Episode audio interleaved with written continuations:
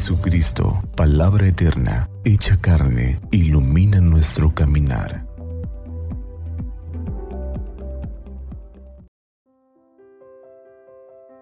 ...18 de julio...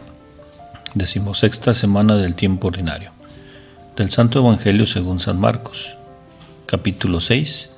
...versículo del 30 al 34... Al regresar de su misión, los apóstoles se reunieron con Jesús y le contaron todo lo que habían hecho y enseñado. Él les dijo, vengan ustedes solos a un lugar desierto para descansar un poco, porque era tanta la gente que iba y venía que no tenían tiempo ni para comer. Entonces se fueron solos en la barca a un lugar desierto. Al verlos partir muchos los reconocieron y de todas las ciudades acudieron por tierra a aquel lugar y llegaron antes que ellos. Al desembarcar Jesús vio una gran muchedumbre y se compadeció de ella, porque eran como ovejas sin pastor, y estuvo enseñándoles largo rato. Palabra del Señor. Saludos en Cristo nuestro Señor. La actividad pastoril es propia de los pueblos mediterráneos. La Biblia compara en muchas ocasiones la relación de Dios con su pueblo como la de un pastor que apacienta su rebaño. Así lo escuchamos en el Salmo 22, el Señor es mi pastor, nada me faltará. Esta imagen también es aplicada a los dirigentes del pueblo de Israel. Y esta imagen aplicada a los dirigentes del pueblo implicaba acompañarlo en su relación y camino hacia Dios. Pastorear no es otra cosa que acercar las personas a Dios y facilitar su encuentro.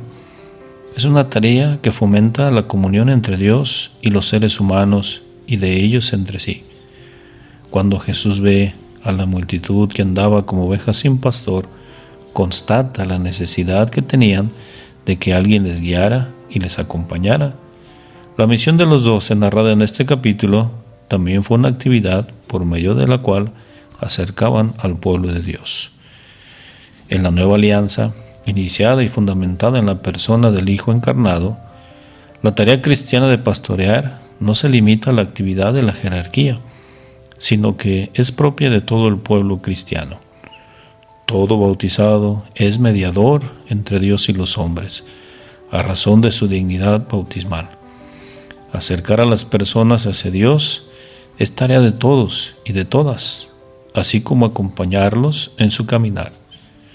Esta tarea pastoral, para que realmente produzca los frutos que Dios espera, ha de ser motivada por la misericordia y la compasión sin estos valores, corremos el riesgo de buscar nuestros propios intereses o de realizar una actividad en la que Dios puede pasar de largo por nuestras vidas.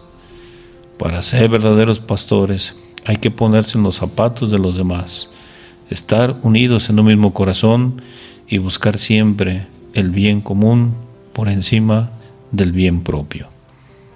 Que así sea.